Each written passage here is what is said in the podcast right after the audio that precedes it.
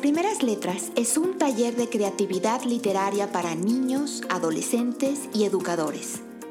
Leemos, escribimos, comentamos y compartimos. Escúchanos simplemente para alimentar tu pasión por las letras o como recurso educativo para maestros, padres y alumnos de primaria y secundaria. Esta es una producción de Colegio Valle de Filadelfia y mis alumnos y yo, Elisa Guerra, seremos tus anfitriones.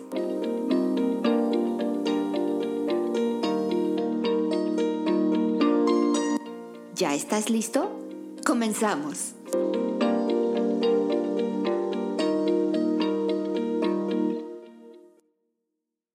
Al tercer día de lluvia, habían matado tantos cangrejos dentro de la casa que Pelayo tuvo que atravesar su patio anegado para tirarlos en el mar, pues el niño recién nacido había pasado la noche con calenturas y se pensaba que era a causa de la pestilencia. El mundo estaba triste desde el martes. El cielo y el mar eran una misma cosa de ceniza y las arenas de la playa, que en marzo fulguraban como polvo de lumbre, se habían convertido en un caldo de lodo y mariscos podridos. La luz era tan mansa al mediodía que cuando Pelayo regresaba a la casa después de haber tirado los cangrejos, le costó trabajo ver qué era lo que se movía y se quejaba en el fondo del patio. Tuvo que acercarse mucho para descubrir que era un hombre viejo, que estaba tumbado boca abajo en el lodazal. Y a pesar de sus grandes esfuerzos, no podía levantarse, porque se lo impedían sus enormes alas. Asustado por aquella pesadilla, Pelayo corrió en busca de Lisenda, su mujer, que estaba poniéndole compresas al niño enfermo, y la llevó hasta el fondo del patio. Ambos observaron el cuerpo caído con un callado estupor. Estaba vestido como un trapero. Le quedaban apenas unas hilachas descoloridas en el cráneo pelado y muy pocos dientes en la boca. Y su lastimosa condición de bisabuelo ensopado lo había desprovisto de toda grandeza. Sus alas de gallinazo grande, sucias y medio desplumadas, estaban encalladas para siempre en el lodazal. Tanto lo observaron y con tanta atención que Pelayo y Elisenda se sobrepusieron muy pronto del asombro y acabaron por encontrarlo familiar. Entonces se atrevieron a hablarle y él les contestó en un dialecto incomprensible pero con una buena voz de navegante. Fue así como pasaron por alto el inconveniente de las alas y concluyeron con muy buen juicio que era un náufrago solitario de alguna nave extranjera abatida por el temporal.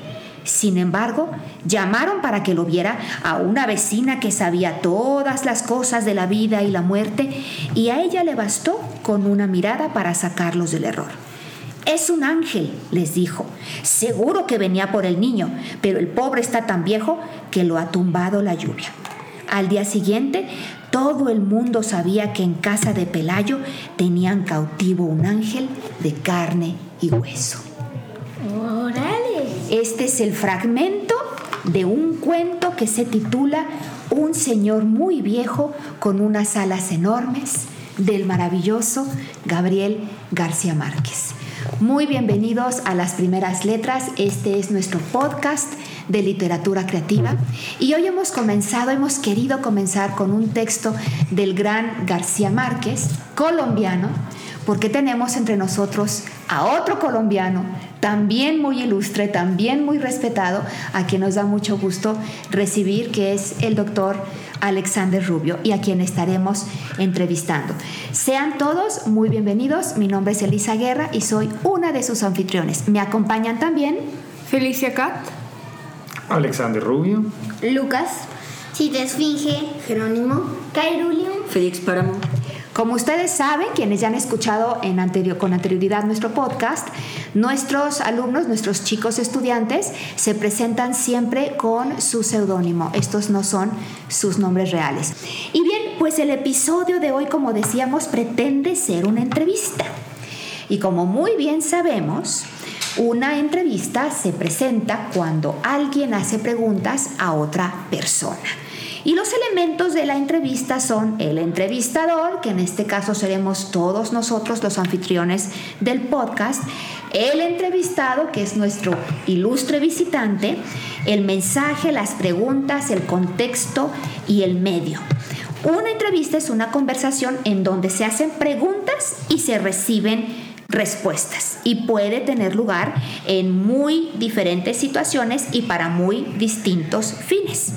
El guion de la entrevista es una lista de las preguntas y de los puntos a tratar que los entrevistadores o el entrevistador van a formular al entrevistado para guiar la conversación. Y en este caso, como decíamos, tenemos a nuestro invitado especial, que es el doctor Alexander Rubio. Él es poseedor de dos récord Guinness, la clase de yoga más larga del mundo y la cadena de percusión corporal más grande del mundo.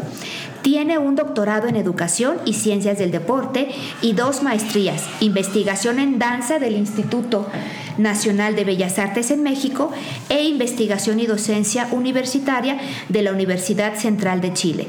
Es instructor internacional de yoga por Shavasa Yoga University en Bangalore, India y ha sido reconocido como uno de los 50 mejores maestros del mundo por el Global Teacher Prize en 2017. Ha presentado talleres y conferencias en Latinoamérica, Europa y Medio Oriente y es también conferencista TEX. Además de que en este año, apenas hace unas semanas, ha recibido premios muy importantes. Eh, recibió un premio en, India, un premio eh, por ser un gran educador y acaba de recibir también un premio por el Ministerio de Educación del Perú. Entonces viene fresquito de Perú de recibir este premio, también muy reciente es otro premio de la India, uno de los muchos premios que ha recibido. Eh, Alexander Rubio, es un enorme gusto tenerte aquí con nosotros en, en las primeras letras. Bienvenido. Bueno, estoy muy feliz de poder compartir con todos ustedes y con todas ustedes en este, en este encuentro. Muchísimas gracias. Elisa, una gran maestra mexicana también y una gran amiga con la que hemos, eh, nos hemos encontrado en varios eventos y hemos tenido la oportunidad de compartir y ahora estar invitado en este espacio a contestar sus preguntas y a, y conocerlos un poco más y a compartir cultura. Y me encanta esa introducción de Gabriel García Márquez, que es un escritor, él fue premio Nobel de Literatura colombiano en Aracataca, Magdalena nació, y tuve la oportunidad de estar allá en Aracataca, donde él nació, y conocer su, su historia. Y creo que como colombiano, él fue el que nos empezó a hacer una inducción en ese mundo de la, de la literatura. Me acuerdo además que mi papá me leía algunos textos de niño y eso empieza a calar en, en, el gusto por leer, por escribir y por compartir. Entonces estoy aquí muy feliz y dispuesto a escucharlos y a escucharlas respecto a los temas que quieran, que quieran indagar. Pues sí, para nosotros es un honor, eh, Alex, Alexander Rubio, tenerte aquí, amigo, maestro, un ángel, quizás no con unas alas enormes como en el cuento de García Márquez, pero alguien que ha hecho mucho por la educación. Y, y ya tendremos oportunidad de que nos cuentes un poco sobre tu historia. Eh, los, los, chicos aquí han preparado algunas preguntas, hemos generado una, una entrevista colectiva y me gustaría que eh, ellos inicialmente se presentaran muy rápidamente con su, su seudónimo y que te digan cuál es su edad y que, cuál es el grado que cursan. Yo soy Lucas, tengo 11 años y curso de sexto grado. Soy Esfinge, tengo 10 y curso en quinto grado. Soy Jerónimo, tengo 9 años y curso en cuarto grado. Soy Kairulium, tengo 10 años y curso quinto grado. Soy Félix Páramo, tengo 14 años y curso noveno grado. Soy Felicia Cat, tengo 14 años y curso noveno grado. Bien, pues este es nuestro grupo de, chicos de las primeras letras, nuestro podcast. Lucas, ¿qué te parece si lanzas la primera pregunta a nuestro invitado? ¿Cuál es tu libro favorito?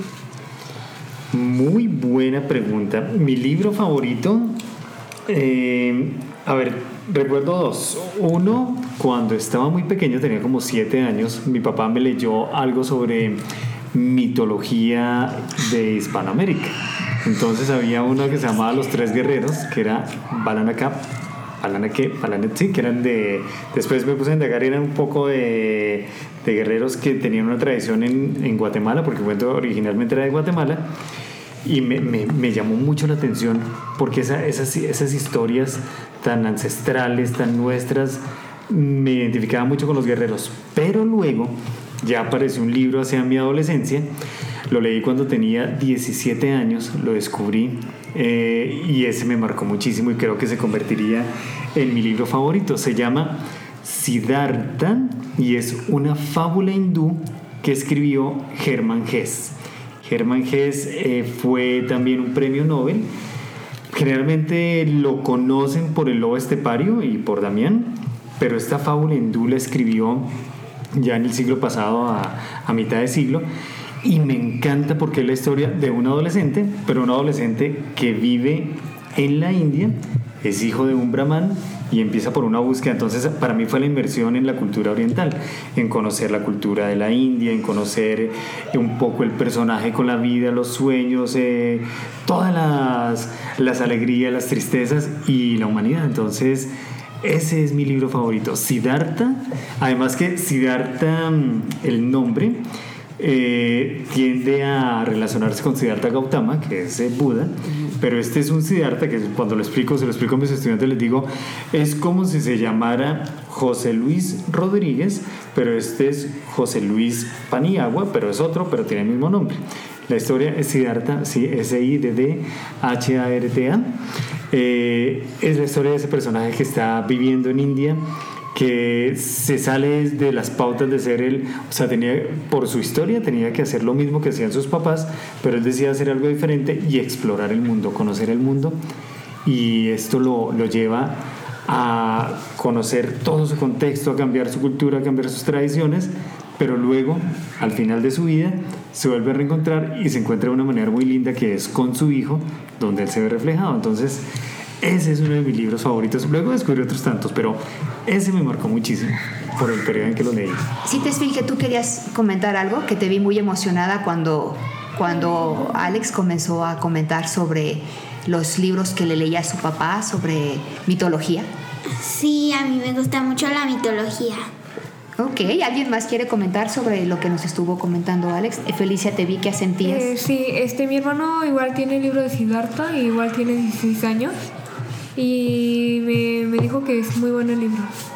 Sí, léelo, te va, te va a causar. Además, recuerdo las primeras frases del libro: dice Siddhartha, el hijo del Brahman, en sus abluciones matutinas, y eso me llevó a, me a llevar a, a, a buscar qué eran las abluciones matutinas y descubrir que por cultura, pues ellos en la mañana se bañaban, pero se bañaban en el Ganges, y luego de ahí viene toda la historia. Es muy, muy, muy lindo. Eh, Abluciones es, es lavarse y el Ganges es un río. Entonces se metía a bañar al río. ¿sí? Jerónimo, ¿estás listo para la siguiente pregunta? Haz la pregunta.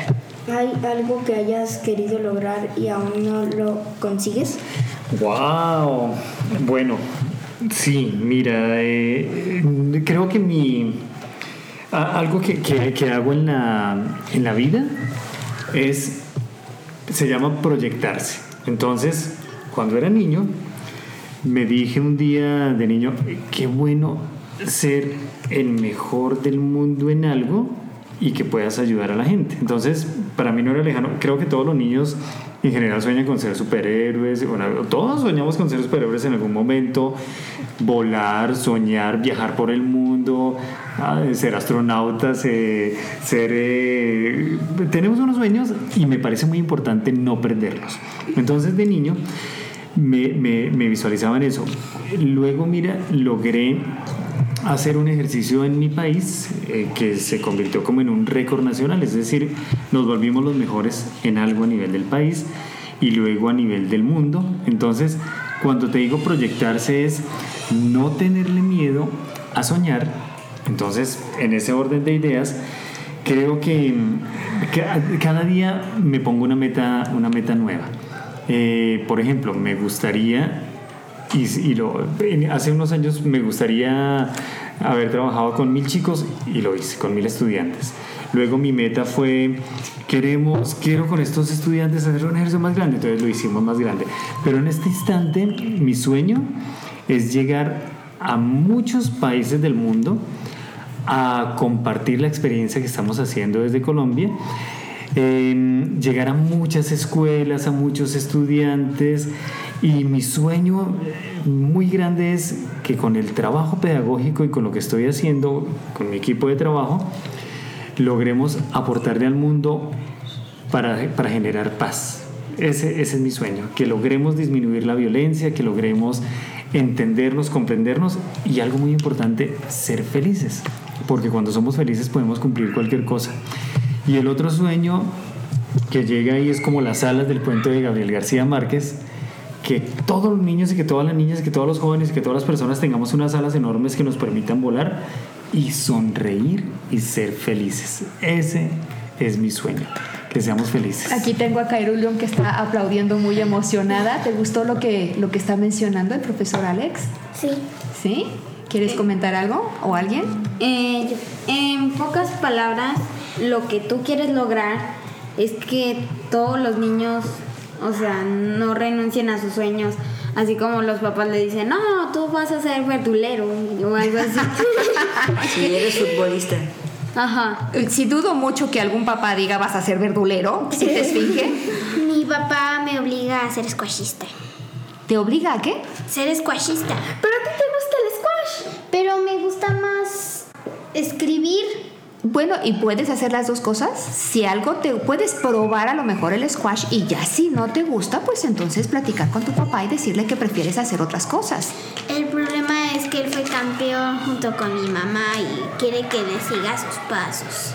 ¿Qué opinan de eso ustedes, chicos? Yo digo, bueno, yo pienso que si te esfinge debería hacer lo que ella quiere porque al cabo es lo que ella quiere vivir, ¿no?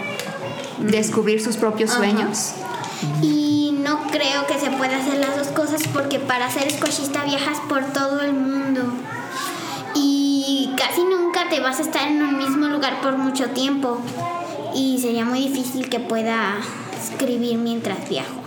Eh, Ahí sí no estoy de acuerdo contigo si te esfinge, porque de hecho creo que el viajar te llenaría de experiencias, la razón por la que sea que estés viajando, y realmente escribir puedes escribir en cualquier lugar, En el avión.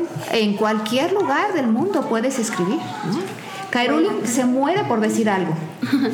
Algo parecido me pasa a mí con lo que le pasa a Cita Esfinge, porque de mi abuela, mi abuelo y de mi abuela y mi abuelo hasta mi papá y mi mamá son abogados y quieren que sea abogada y quieren que mi hermano también sea abogado.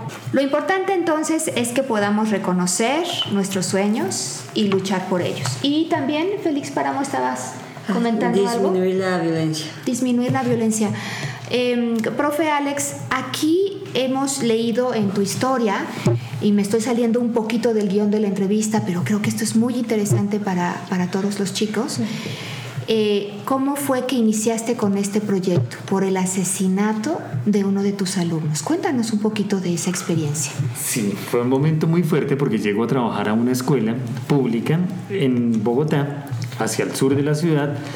Eh, esa zona tiene problemas de pandillas, de drogas, de violencia, de robos, de desplazamiento. No sé si la palabra desplazamiento la conocen, pero es cuando llegan los grupos armados a, la- a las, a las zonas, a, a las casas, y la gente prefiere huir de ahí e irse a la ciudad, porque si se quedan ahí los matan o los vuelven parte de la guerra.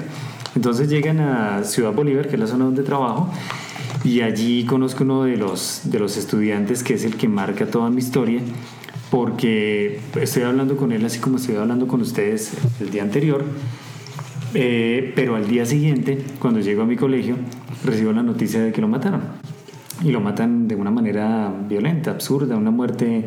Era un adolescente y lo, le, le disparan siete veces y lo, lo- le- le cegan su vida. Y para mí ese momento fue muy, muy trascendental, fue doloroso y me generó una palabra que de pronto lo van a encontrar ustedes en su diccionario griego que se llama serendipia. La serendipia es cuando tienes un momento de innovación o de creación nueva.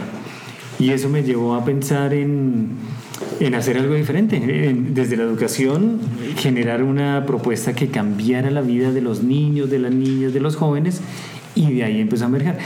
De hecho, la propuesta surge del fango o de las situaciones de violencia, que es lo que asemejo como con una flor de loto, porque la flor de loto nace del barro, nace del fango, emerge muy linda y en este caso la propuesta pedagógica emerge de situaciones de violencia. En mi escuela había robos, había problemas de pandilla, había problemas de violencia, había problemas de asesinatos.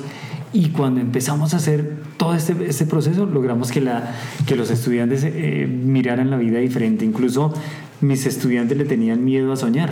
Yo los escucho a ustedes y me llena de emoción eh, escuchar que quieres eh, escribir, que quieres ser abogada, que quieres ser... eh, tienen unos sueños grandes, viajar. Cuando yo llego a mi, a mi escuela, mis estudiantes no soñaban tanto. O sea, no soñaban. Su sueño yo creo que era llegar vivos a la siguiente clase del otro día. Pero ahora mis estudiantes sueñan. Y algo que les digo es que no les roben los sueños y que no les roben la sonrisa. Entonces, desde ahí emerge esa situación. Y cuando escuchaba hace unos minutos a las niñas, eh, me hicieron pensar en mis hijos. Que a veces como papá uno quiere que sus hijos hagan lo mismo que uno está haciendo, ¿sí? Pero como papá yo también debo comprender que mi vida es una, es un camino y que mis hijos también eligen su camino. De pronto, claro, yo quisiera, si soy abogado, pues voy a querer que mi hija sea abogada o si soy eh, deportista, voy a querer que mis hijos sean deportistas, pero yo no les puedo obligar a, a que vivan eso. Quiero, lo que sí buscaría con mis hijos es que sean buenos seres humanos, que sean felices y que sueñen y que, no, que nunca dejen de soñar. Eso es fundamental. Y con mis estudiantes, que casi que son mis hijos, tengo, si lo miramos desde esa perspectiva, tengo 4.000 hijos, porque son 4.000 estudiantes. ¡Wow! Entonces quiero 4.000 sonrisas, 4.000 sueños y 4.000 proyectos de vida y encontrármelos siendo felices y siendo profesionales, que eso es lindo. Poder, me he encontrado estudiantes eh, que son de zonas muy pobres, allá es lo que les cuento, pero me, me los he encontrado, imagínense, me los encontré, a uno me lo encontré en Dubái y a otro, y otro me escribió cuando estaba en India, porque él había estado allá también. Entonces, eso me llena de emoción porque normalmente no, las vidas de ellos por el entorno a veces se marchitan en esos espacios. Cuando digo marchitan es el, el símil eh, o comparación con, eh, con una flor. Entonces esa flor no florece, sino que esa flor se muere allá y se muere en violencia. Entonces me encanta cuando germinan y dan frutos y están en otros lugares. O tengo uno muy, muy, muy interesante que él quería ser piloto de un piloto de avión. Pero no de comercial, sino un piloto de avión de combate. ¿Se han visto los, pilotos, los Ah, sí. aviones de combate? Sí, los de cara. Él quería ser un piloto de combate. Y, y adivinen qué pasó. ¿Qué, qué pasó? Lo logró. Lo logró. Tengo un alumno que es un piloto de un avión de combate. Que es, es muy difícil porque para ser un piloto tú tienes que pasar unas pruebas de selección muy difíciles en los que te miran si eres alto, si eres bajito, si eres saludable, si tienes una muelita sin cara, o sea, todo, te miran todos los detalles. Y él, siendo de mi colegio, que está en la zona pobre, logró presentarse. Bueno, imagínense, lo primero que le, que le hubieran dicho, ¿qué creen que le dice la gente del barrio cuando un niño llega y dice, es que quiero ser piloto? ¿Qué creen que les dicen allá? ¿Estás cuco? Estás loco. Que no se va a poder. Estás loco. ¿Qué más les dicen? Que no se va a poder. Que no se va a poder. Eso, eso les decía. Que eso solo es un sueño. Que solo es un sueño. Como soñar que puedes volar. Te ponen límites. Así. Te pone límites. Y es una carrera, eh, ¿qué creen? ¿Es costosa? ¿Es muy cara o es muy barata? Cara. Cara. Es muy cara, es muy costosa. Y entonces, eh, eh, todo eso que me dijeron ahora, se lo estaban diciendo a mi estudiante. Y yo le dije, hay una que les dije yo a él. ¿Qué? Les dije, tú puedes, vamos a hacerlo, tú eres capaz de hacerlo. Y como que me miró así, pues, como así? Todo el mundo me dice que no, pero el profe me dice que sí. Le dije, sí, vamos a hacerlo. Y entonces necesitaba varias cosas, disciplina, ser constante y soñar. Y de hecho él era muy disciplinado, llegaba muy puntual al colegio, se quedaba a entrenar conmigo, llegaba hasta los fines de semana, era constante porque ese es un secreto, ustedes puede que no, en la vida no tienen que ser los muy buenos para algo, pero si son disciplinados y constantes, esa perseverancia hace que lo logren. Les voy a poner un ejemplo. Eh, para ser deportistas, Puede que no seas muy buen deportista porque no tienes una buena flexibilidad, pero si todos los días haces un poquito de un estiramiento pequeño, llega un momento en que esa constancia hace que lo logres. Entonces logramos con él que se presentara al examen de, de- de los pilotos, para que eso es una, se presentan miles, y él fue seleccionado entre los primeros 60, y luego de esos 60 seleccionan 30, pero de esos 30 no todos volarán, solo volará uno, y él logró volar. Además me encanta porque cuando me envió un video, pues ustedes conocen WhatsApp y Facebook. y todo, ¿no? Ustedes y nosotros en esa generación nos empezamos a apropiar luego. Me, me enviaron un video de, de un video cualquiera. Yo creí que era un video de esos que uno no abre porque dice, no, es- se me va a llenar la memoria por tanto. por-". Y abrí un video y era un piloto eh, piloteando entre las montañas, que allá se veía como eh, las montañas de Colombia y se veía que daba vueltas. Yo, bueno, ¿y esto qué es? Cuando aterriza el piloto, se quita la más. El, ¿Se ha visto que utilizan un Ah, sí, para respirar? Ah, sí. Entonces llegó y se lo quitó. Y yo, ¡oh! Y dice, un saludo para el profe Alex. Y yo, ¡oh! Es mi estudiante, es mi estudiante. O sea, me llenó el corazón, me hizo así, me palpitó. Y yo, ¡oh! Veía a mi estudiante, se llama Jonathan. eh, y yo lo vi y dije, ¡oh! Y claro, y luego fue al colegio a visitarme.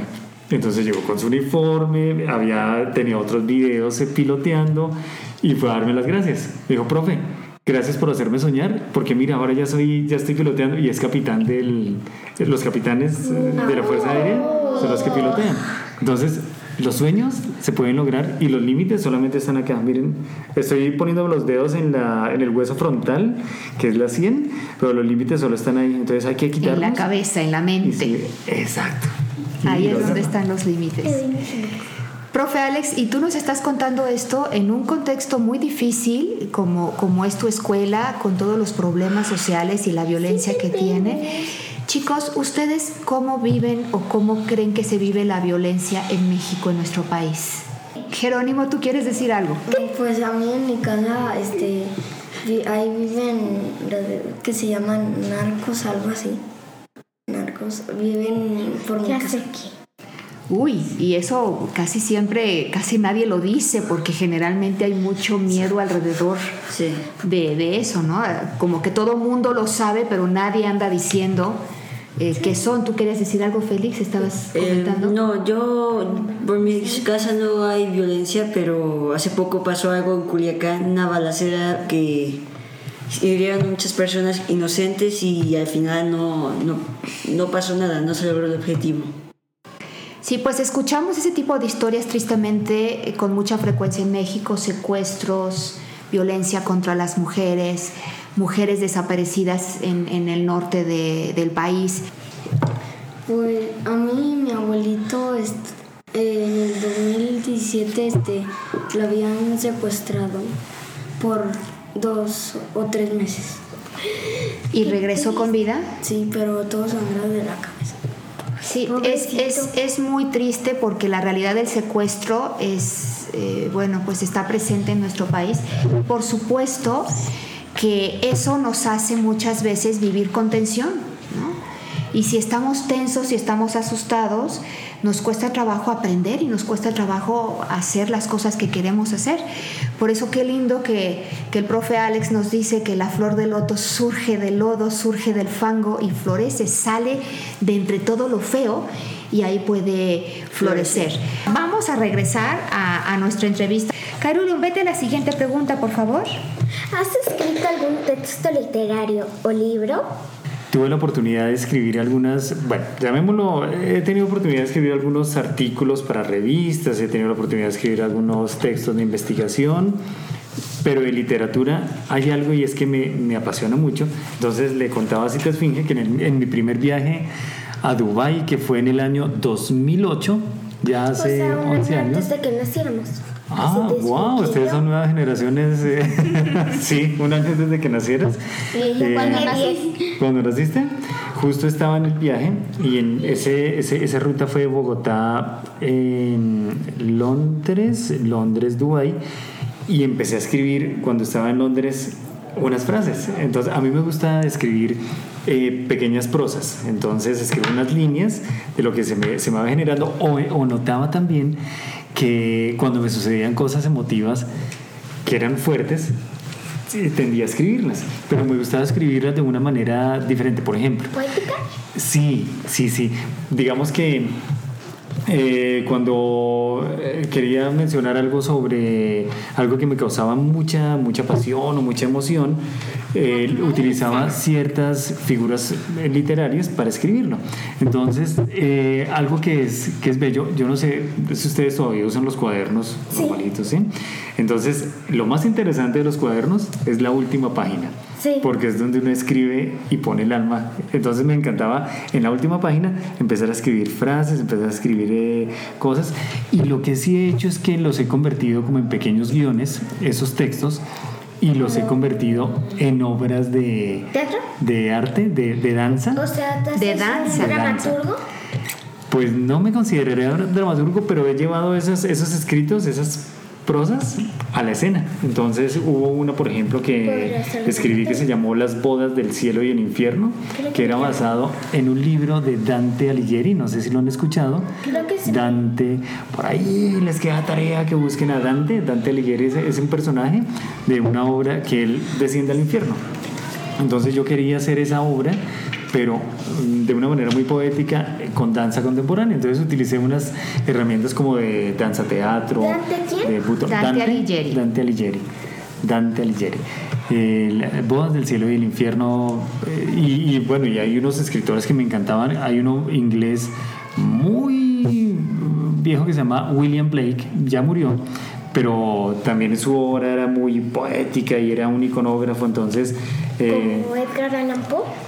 Eh, por, así como, sí, sí, así como un poco underground, sí, eh, y, él influenció mucho a Federico García Lorca y a otros, la generación del 27, a Salvador Dalí, a... Salvador Dalí. Sí, sí, sí, ellos fueron influenciados porque les encantaba leer a William Blake.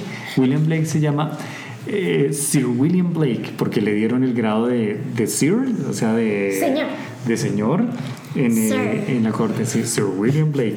Entonces, sí, me gusta, me gusta escribir. No he publicado de literatura en ese, en ese plano de prosa, eh, no he publicado, pero sí me gustaría eh, poemarios sí lo, lo, lo, lo quiero hacer. Lo, he- lo he, vuelto obras y creo que mm, incluso cuando escribo trato de, de poner alguna, alguna palabrita así que sea poética y que, que le dé como matiz al, a- al que lo lee.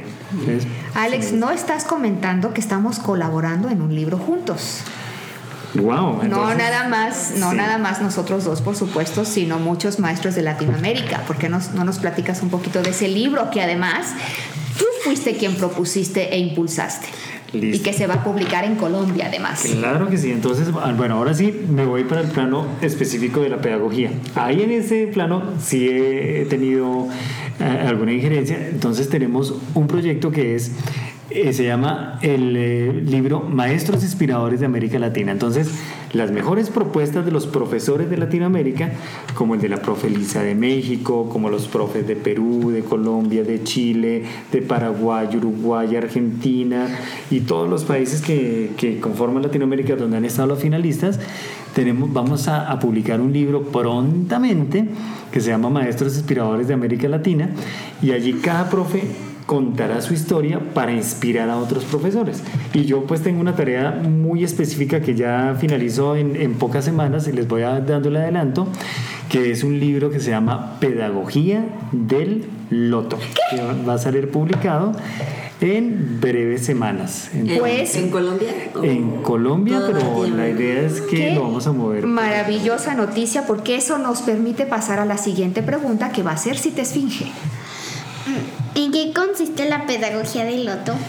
Gracias por esa pregunta. La pedagogía del loto es una forma de enseñar desde el tema del cuerpo. Entonces yo en mi escuela enseño educación física y enseño arte, pero específicamente la pedagogía del loto es una forma de enseñar las emociones. Voy a ponerles, voy a hacerles una pregunta a Lucas y a todos los, los chicos y chicas que están acá. Pónganle mucho cuidado. Quiero que cierren los ojos. Ya tienen los ojos cerrados. Quiero que utilicen su imaginación, por favor. Quienes estén escuchando el podcast, acompáñenos en este ejercicio, en esta actividad. Cierren sus ojos como nos indica el profe Alex. Muy bien, ahora quiero que imaginen y van a poner sus manitas yo creo que ustedes han sentido mucha felicidad en algún momento. Algo los ha hecho muy feliz. eh, Algo, alguna acción las ha hecho muy felices. Ver a sus papás cuando no los han visto mucho tiempo, o por ejemplo encontrar esas personas eh, que han sido vulneradas, un familiar que les secuestraron, pero el primer día que ustedes lo ven, cuando lo ven, quiero que coloquen la mano en la parte del cuerpo donde sienten esa felicidad o esa emoción. Coloquen las manos en donde la sienten. Sí, que siguen con los ojos cerrados.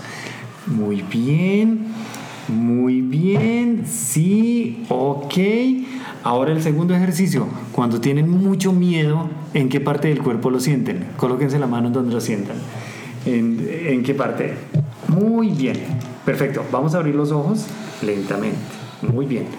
Si se dieron cuenta, se tocaron o el estómago, o el corazón, o la garganta, o la cabeza, ¿cierto? Y eso nos pasa siempre. Entonces, ¿qué les enseñamos nosotros en la pedagogía del loto? Primero, identificar las emociones. Generalmente lo que hacemos es que cuando estamos muy emocionados, sentimos la ansiedad por aquí en el estómago. Y si tenemos un examen, eso pasa en las escuelas nuestras, cuando tienen un examen están muy nerviosos o tienen que exponer por primera vez o hablar ante un público, les da algo por aquí. ¿Sí? Y se sienten, se sienten Algunos se enferman del estómago, les da ¿Como mal estomacal, les da vómito, les da dolor de cabeza. Pero en mis estudiantes, cuando uno se enfrentaba a otro, le daba también una emoción así grande y entonces, por decir algo, no sé si aquí en México pasa, pero en mi escuela pasa que si un niño le dice al otro una, alguna palabra grosera, el otro niño de inmediato le responde con una agresión.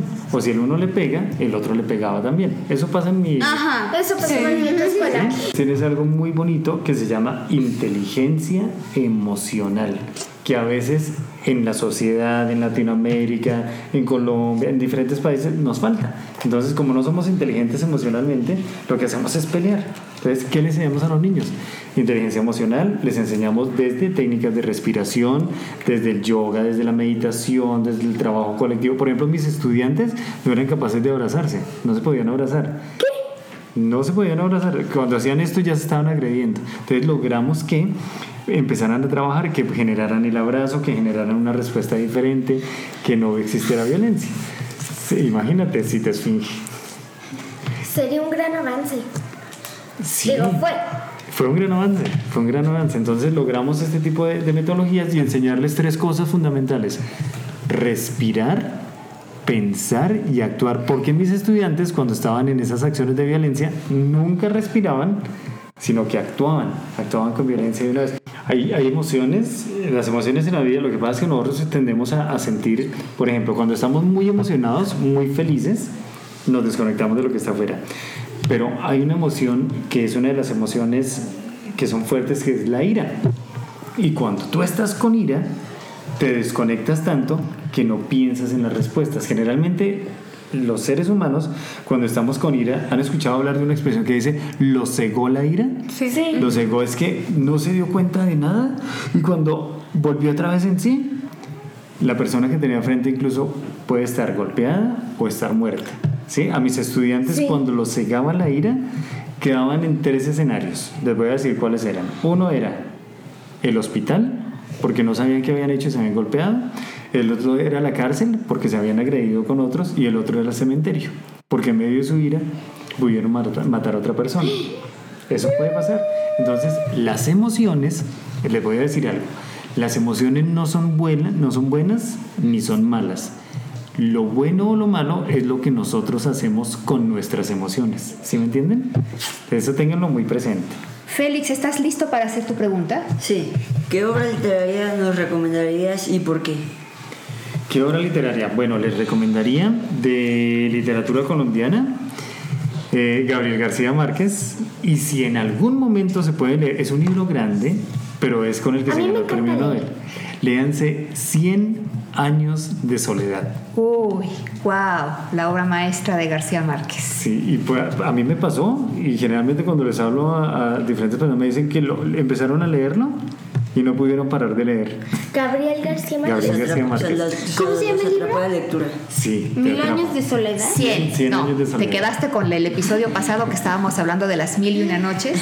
Estas son 100 años de 100 años de soledad. soledad. Y por supuesto que García Márquez merece un, un capítulo o varios de nuestro, de nuestro podcast para él solito. Y, y, bueno, en honor a nuestro visitante, al profe Alex que viene desde Colombia, por eso fue con él con quien empezamos este podcast. La lectura que hice al inicio del, del, podcast, del episodio, era un fragmento de un cuento de García Márquez, que por cierto, si quieren saber qué pasó con ese ¿Sí? señor muy viejo con las alas muy grandes, tendrán que leer el resto del cuento ustedes mismos. Ah. Ahora, Felicia, puedes hacer tu pregunta. ¿Existe algún libro que no te haya gustado? Uy, un libro que no me haya gustado. Yo creo que más bien ha sido que mi que no estaba preparado en ese momento para el libro. Por ejemplo, cuando estaba muy pequeño veía en la biblioteca de la casa el libro de la Ilíada de la Odisea, pero yo los veía tan grandes y empezaba a leerlo y el lenguaje era tan alto y no tenía las palabras para comprenderlo que, que dije aburrido.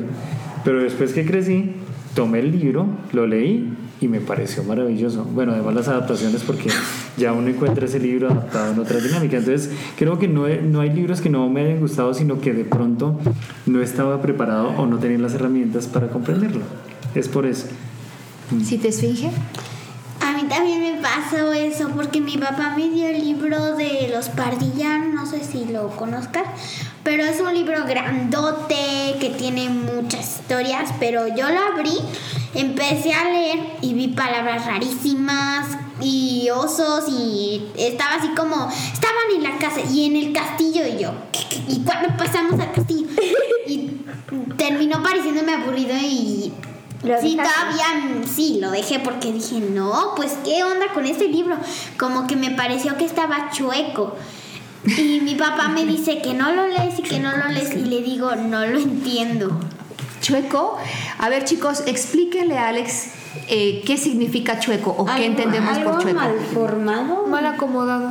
Torcido. Ah, Recuerdan que en otro episodio hablábamos de palabras que decimos en español, Ajá, pero que sí. en diferentes Sí, países. Regionalismo, regionalismos, Exacto. indigenismos y Sí, como ave sola en Roma y aquí es sola. Aquí nos estamos dando cuenta de que chueco es una palabra que no se utiliza en Colombia, porque Parce, Alex no la amigo. conocía. no. Entonces, ¿cómo le ¿Y dicen a cuando tú algo está cómo malo? dices chueco en Colombia? ¿Cómo Podría- te- podríamos decir así como retorcido, torcido, eh, desviado, ¿sí? Pero hay palabras acá en el mismo español que cambian el contexto. Por ejemplo, hay palabras que para nosotros no son groserías, pero sí. que aquí son groserías y nos toca tener mucho cuidado cuando las, las mencionamos. Por ejemplo, No, yo creo que mejor no damos ejemplos porque estamos en un amigo, amigo en Colombia es parcero. En la región de Medellín, en la extracción popular se les dice parcero, que es un gran amigo. Aquí, por ejemplo, parcero no se, no se utiliza. Aquí parcero no, no sabemos ni qué significa. Cuate sería algo así como. Amigo, mejor ¿Amigo es cuate o algo? como- Cuate, ¿todavía se usa mucho cuate o ya no tanto? Eh, yo, No, ya los niños dicen, ah, este es mi compa. Ahora dicen el compa más que el cuate. Yo Como no compadre, pero cuate. compa. ¿Tú no habías escuchado cuate? entonces, sí lo Cuate ya conocía, pero nadie me lo Yo decía. lo, yo lo vi en el cine, que, en el cine que dicen el combo cuates. Mi papá lo 60, usa 70. todo el tiempo, ¿Cuate? pero cuando habla de alguien que le ayuda, por ejemplo, con su libro, o alguien que conoce o que es su familiar, le dice cuate, sí, yo sí lo he oído. O un amigo del, ¿cuál es del tu autor deporte. favorito? Otro de mis autores favoritos, aparte de Germán Gesi y Gabriel García Márquez, eh, creo que puede ser Mario Vargas Llosa, que es un escritor peruano. Cuando compré el libro de Mil y una noche. Ah, ya muy lo bien. compramos Mario Bar, ¿qué? Mario Vargas Llosa. Llosa. Y Ya lo hablamos de él, ¿recuerdan? Aprendí a leer a los cinco años, fue la cosa más importante que me ha pasado en la vida. Él era, claro, él era. ¿Se acuerdan que ya hablamos de, de Vargas Llosa en alguno de nuestros otros episodios? ¿Qué creen que se nos está acabando el tiempo? Pero em, vamos a hablar de nuestro reto para la próxima ocasión, para el próximo episodio. Eh, en nuestro próximo episodio presentaremos textos originales escritos por ustedes mismos, cuentos o poemas. Y como ya es costumbre, deben de llevar una de las palabras de Funderelele, del libro de Laura García Arroyo con el que hemos estado trabajando. En esta ocasión le voy a pedir a Felicia que nos lea cuál es la palabra que hemos elegido para nuestro próximo trabajo. Tali. Tira que se amarra en los instrumentos musicales para sostenerlos. Y de hecho esta es una palabra que viene del árabe. ¿Se acuerdan que en el episodio pasado estuvimos Sí. hablando del árabe? El tajalí nació en la España musulmana. Era una palabra árabe que se refería a una caja pequeña donde los soldados guardaban sus reliquias. ¿Cómo se llama? Sus oraciones, tajalí. T-A-H-A-L-I. Pero pronto pasó a denominar también la cinta de cuero con la que los soldados transportaban esta cajita que, y se la colgaban al cuello. Años después ya era cualquier cinta que colgábamos de nuestra espalda con un cabo por el lado frontal derecho y otro por el lado posterior izquierdo de forma cruzada para sujetar objetos, como para sujetar la guitarra, por ejemplo. Entonces es un doble reto chicos, porque no solamente vamos a utilizar esta palabra en un poema o un cuento que ustedes quieran traer para la próxima ocasión, para el próximo episodio, sino que además debe de estar relacionado con la Navidad. Porque nuestro próximo episodio será en diciembre. Recuerden, no necesariamente esta palabra tiene que ser ni el título ni la parte central. Puede ser, pero no es obligatorio que así lo sea. Puede ser que sea la parte central o puede ser que nada más aparezca por ahí casualmente esta palabrita en el texto, ¿de acuerdo? Entonces, si la quieren buscar, está en la página 27 de su libro Funderelele de Laura García Arroyo. Eh, ahorita leí un pequeño fragmento de lo que ella ahí cuenta, pero pueden aprender un poco más sobre esta palabra. Si lo tienen. Entonces vamos a despedir al programa y eh, Ah, vamos a, a Alejandro Rubio. Alexander Rubio, que fue nuestro invitado el día de hoy. Es que mi abuelo, es que mi abuelo y mi tío se llaman Alejandro. Esta, este nuestro, pod- nuestro podcast se llama Las Primeras Letras, pero nosotros somos las primeras letras y yo quisiera que en esta ocasión, no las primeras letras, sino las últimas palabras, nos las dijera nuestro invitado especial, Alex, y que fuera él quien nos ayudara a despedir el programa. Bueno, primero agradecerle su participación y me encanta ver esas sonrisas y esa, ese, ese juicio, porque tienen la constancia. El juicio en, en Colombia es cuando les decimos a las personas que son muy minuciosas y muy disciplinadas. Entonces veo disciplina, me encanta el brillo que tienen en los ojos, es maravilloso. Ese- esa, esa, esa luz que están emergiendo ahí, la curiosidad, no pierdan la curiosidad. No pierdan el brillo en los ojos, no pierdan la capacidad de soñar, luchen por sus sueños, estudien, aprendan y les regalo estas tres palabras, nunca las olviden y en ese orden, por favor. Un segundo, por favor. La primera, Espere, por favor. respirar. La segunda, pensar. La tercera, actuar y vivir como un acto de amor. Muchas gracias Elisa, muchas gracias niños y niñas. Qué placer poder compartir con ustedes aquí en este maravilloso país. Y estaremos en contacto y los espero para que lean el libro de Maestros Inspiradores en América Latina que sale el próximo año y el de Pedagogía del Loto que también saldrá en diciembre.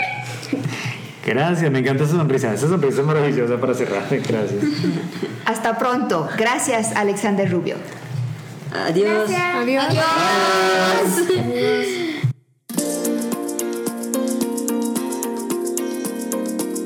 Gracias por haber escuchado este episodio de Las Primeras Letras.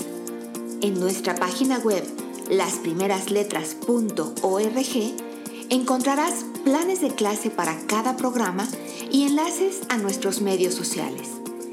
Si te gustó lo que escuchaste, por favor, suscríbete a nuestro podcast y conviértete, como nosotros, en un embajador de las letras porque estamos convencidos de que todo niño tiene la semilla de la genialidad.